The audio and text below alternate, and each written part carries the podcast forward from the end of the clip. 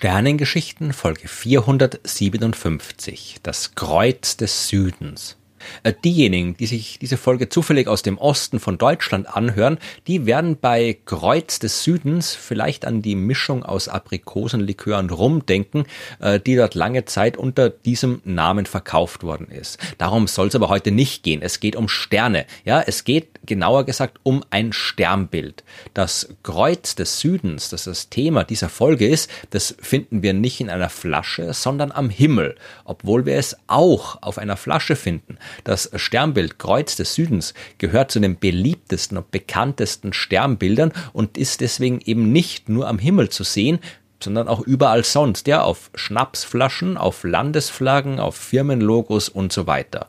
Aber bleiben wir erstmal beim Himmel. Das Kreuz des Südens ist, wie der Name schon andeutet, am südlichen Himmel zu sehen. Und ja, mit Süden ist jetzt nicht Süddeutschland, Italien oder irgendwas in der Art gemeint. Wir müssen von Mitteleuropa viel weiter in den Süden. Wir müssen bis zum Äquator, um eine Chance haben, dieses Sternbild zu sehen. Oder am besten eben gleich auf die Südhalbkugel der Erde, von wo aus man die südliche Hälfte des Nachthimmels naturgemäß am besten sehen kann.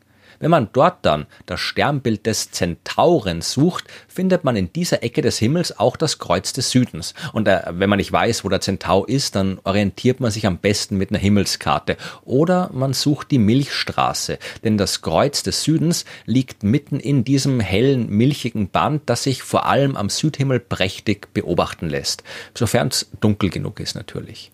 Das Kreuz des Südens ist klein, von allen 88 offiziellen Sternbildern am Himmel ist es das kleinste, aber es ist auffällig. Man erkennt es, äh, ja, wenig überraschend, an der Kreuzform, die die vier hellsten Sterne dieses Sternbilds bilden. Und deswegen, weil es so auffällig ist, hat es für die Menschen auch schon immer eine wichtige Rolle gespielt. In Ozeanien hat man das Kreuz des Südens immer schon in die diversen Mythologien eingebaut auf den Inseln zwischen Australien und Papua-Neuguinea, da hat man die Sterne zum Beispiel zu einem Dreizack angeordnet. Ja, ein wichtiges Instrument und Werkzeug in der Kultur, äh, die von Fischerei dominiert wird. In Brasilien hat man in dieser Konstellation einen Rochen erkannt. Und äh, bei den Maori in Neuseeland, da trägt das Kreuz des Südens den Namen Melipal und stellt den Anker des Schiffes des Kriegers Tama Rereti dar. Ja, das ist eine schöne Geschichte. Damals haben die Menschen nämlich erst kurz auf der Erde gelebt. Da waren noch keine Sterne am Himmel und nachts war es wirklich stockfinster. Und in dieser dunklen Nacht, da haben die Taniwa gelebt, mächtige und gefährliche Naturgeister und Wächter der Welt, die alle aufgefressen haben, die sich nachts draußen rumgetrieben haben.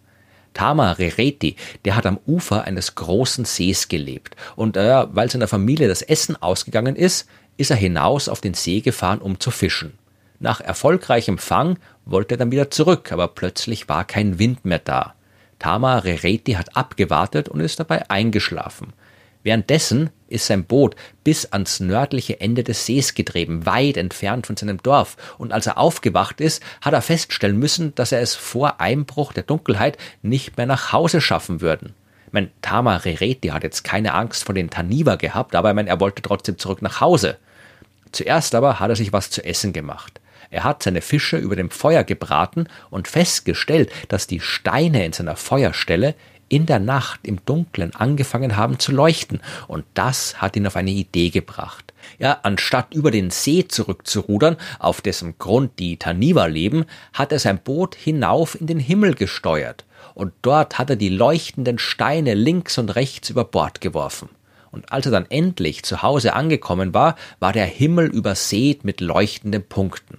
Am nächsten Tag hat Tamarereti dann Besuch von Ranginui bekommen, dem Gott des Himmels, und der war gar nicht böse darüber, was Tamarereti mit seinem Reich angestellt hat, sondern hat sich über die vielen neuen Lichter wirklich gefreut. Und jetzt konnten die Menschen endlich auch nachts durch die Welt gehen, ohne Angst vor der Dunkelheit haben zu müssen. Und um alle immer daran zu erinnern, wie die Sterne an den Himmel gekommen sind, hat Ranginui Tamarereti gefragt, ob er sein Kanu vielleicht nicht dauerhaft am Himmel lassen könnten. Und deswegen ist dort jetzt das Himmelskanu in Form des Sternbilds, das wir heute Kreuz des Südens nennen.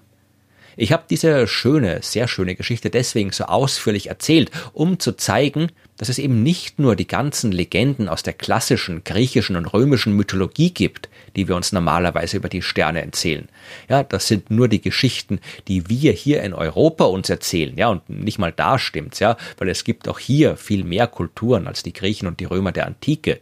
Überall auf der Welt haben die Menschen zum Himmel geschaut und sich Geschichten erzählt. Und wir hier im globalen Norden, wir neigen gern dazu, diese Vielfalt der Himmelsbeobachtung zu ignorieren. Aber dazu sage ich später noch was. Würden wir uns nur auf die griechische Antike beschränken, ja, dann gäbe es über das Kreuz des Südens auf jeden Fall nicht viel zu erzählen. Man hat die Sterne des Kreuz des Südens dort schon gekannt, ja. Vor ein paar tausend Jahren war die Erdachse noch in eine andere Richtung des Himmels geneigt als heute und das Kreuz des Südens, das war auch von Mittel- und Nordeuropa aus sichtbar. Trotzdem hat es es nicht in die Liste der 48 klassischen Sternbilder geschafft, die schon in der Antike zusammengestellt worden ist. Ja, man hat diese Sterne einfach dem Sternbild des Zentauren zugeschlagen. Und vor ungefähr zweieinhalbtausend Jahren, da war das Kreuz des Südens dann von Europa aus gar nicht mehr sichtbar und man hat sich nicht mehr weiter damit beschäftigt. Das hat sich dann erst im 16. Jahrhundert wieder geändert, als die Menschen aus Europa angefangen haben, auf ihren Entdeckungs- und Eroberungsfahrten auch die südlichen Ozeane zu bereisen. Ja, und diesen christlich geprägten Menschen ist das Kreuz am Himmel natürlich sofort aufgefallen. Und gegen Ende des 16. Jahrhunderts ist es dann auch auf den ersten Himmelskarten aufgetaucht. Es war vor allem auch deswegen ein sehr nützliches Sternbild, weil man damit die Richtung zum Südpol bestimmen konnte. Ja? Genauso wie man auf der Nordhalbkugel der Erde die Konstellation des großen Wagens nutzen kann, um die Nordrichtung zu bestimmen, geht das auf der Südhalbkugel mit dem Kreuz des Südens. Dazu muss man nur die längere Achse des Kreuzes ungefähr um das viereinhalbfache verlängern. Die Sterne, die das Kreuz des Südens bilden, die sind aus astronomischer Sicht jetzt nicht weiter aufregend. Der hellste Stern, A Crux, ist 321 Lichtjahre von der Erde entfernt und besteht eigentlich aus drei Sternen. Wir sehen immer nur den hellsten der drei, ja, der wirklich hell leuchtet und kaum übersehen werden kann. Der zweithellste Stern im Sternbild, das ist B Crux, ein blauer Riesenstern, 353 Lichtjahre weit weg. Garkrux, der dritthellste Stern, der ist nur 88 Lichtjahre weit weg und einer der uns nächstgelegenen roten Riesensternen. Und äh, D-Crux, der vierthellste Stern, ist 345 Lichtjahre weit weg und langsam fragt sich sicher der eine oder die andere, was das für komische Namen sind, ja? A-Crux, B-Crux, Garkrux, D-Crux. Das klingt ein bisschen wie in einem Asterix-Heft. Die Namen haben aber wieder mal mit unserer Ignoranz für andere Kulturen zu tun. Viele der hellen Sterne am nördlichen Himmel, die haben Eigennamen. Ja, Sirius, Polaris, Betelgeuse, Vega und so weiter. Und das sind die Namen, die die Griechen, Römer und Araber im Laufe der Zeit vergeben haben und die wir halt heute noch benutzen. Für die Sterne auf der Südhalbkugel, die wir vom Norden aus nicht sehen können, gibt solche Namen nicht, ja, beziehungsweise es gibt natürlich Namen nämlich die, die die Menschen in Australien, Neuseeland, Südamerika, Afrika und so weiter vergeben haben. Aber das hat uns nicht interessiert. Wir haben uns daher immer an die Katalogbezeichnungen gehalten. 1603, da hat der deutsche Astronom Johann Bayer ein weit verbreitetes System eingeführt. Sterne werden da nach dem Sternbild benannt, in dem sie sich befinden und anhand ihrer Helligkeit sortiert. Ja, der hellste Stern bekommt den griechischen Buchstaben Alpha, gefolgt vom lateinischen Namen des Sternbilds. Ja, Alpha Centauri kennen wir alle. Das ist ein Beispiel dafür. Das ist der hellste Stern, Alpha, im Sternbild Centaur, auf Lateinisch Centauri. Ja, oder Beta Geminorum, der zweithellste Stern im Sternbild Zwilling. Den kennen wir aber besser unter dem Eigennamen Pollux. Das Kreuz des Südens, das hat den lateinischen Namen Crux. Und die Sterne dort heißen im Bayer-Katalog dann eben Alpha Crucis, Beta Crucis, Gamma Crucis, Delta Crucis und so weiter. Und das ist dann einfach zu A Crux, B Crux, Gar Crux und D Crux verkürzt worden. Und seit 2016 sind das sogar die von der Internationalen Astronomischen Union offiziell anerkannten Namen der Sterne. Das sind jetzt quasi nicht mehr Abkürzungen für Katalogbezeichnungen, das sind die offiziellen Eigennamen. Ich hätte es nett gefunden, wenn man diese doofen Namen verwirft und sich wirklich an den traditionellen Namen orientiert, die auf der Südhalbkugel immer schon verwendet worden sind. Ja, aber zumindest bei Epsilon Crucis, da hat man das gemacht. Der hieß zum Glück noch nicht äh, Epcrux, ja, und deswegen hat ihm die IAU den Namen Ginan gegeben. Und das ist ein Begriff, den das Wardaman-Volk aus dem nördlichen Australien verwendet. Sie beschreiben damit ein Konzept aus ihren Mythen über die Erschaffung der Welt. Ginan, das war so eine Art mythische Tasche voll mit Liedern, aus denen die Welt entstanden ist. Und in Australien, da hat man überhaupt einen ganz besonderen Blick auf den Himmel. Die Sternbilder, die sind dort nicht immer nur Sternbilder, wenn man das Kreuz des Südens in einer klaren und dunklen Nacht beobachtet, dann erkennt man dort einen dunklen Fleck, ja, so als würde eine dunkle Wolke vor den Sternen liegen. Und genau das ist der Fall. Man kann dort den Kohlensack sehen, ja, eine sogenannte Dunkelwolke. Und die fällt vor allem deswegen auf, weil sie von uns aus gesehen direkt vor der Milchstraße mit ihren unzähligen Sternen steht. Solche Wolken aus Gas und Staub, die gibt's überall zwischen den Sternen und die sind oft mehrere hundert Lichtjahre groß und genau die Regionen, in denen neue Sterne entstehen. Meistens können wir diese Wolken ohne optische Hilfsmittel nicht sehen, aber wenn sie am Himmel gerade vor der sternhellen Region der Milchstraße stehen, dann können sie auffallen. Die Aborigines in Australien, die haben die auch gesehen und daraus ihre eigenen Konstellationen gebastelt. Der Kohlensack ist äh, gemeinsam mit anderen Dunkelwolken Teil des Himmelsemus, eine von dunklen Flecken vor der hellen Milchstraße gebildete Figur, die einem Emu ähnlich sieht. Das Kreuz des Südens ist ein wunderbares Beispiel für den Einfluss, den Sterne immer schon auf uns gehabt haben. Die ganze Welt ist voll mit Geschichten über diese Sterne.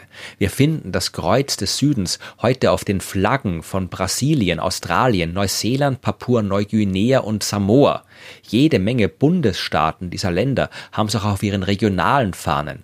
In der brasilianischen Hymne singt man a imagem do Cruzeiro resplandece, was so viel heißt wie das Bild des Kreuzes scheint. Ja, in Australien lautet eine Zeile der Hymne Beneath a radiant southern cross we'll toil with hearts and hands.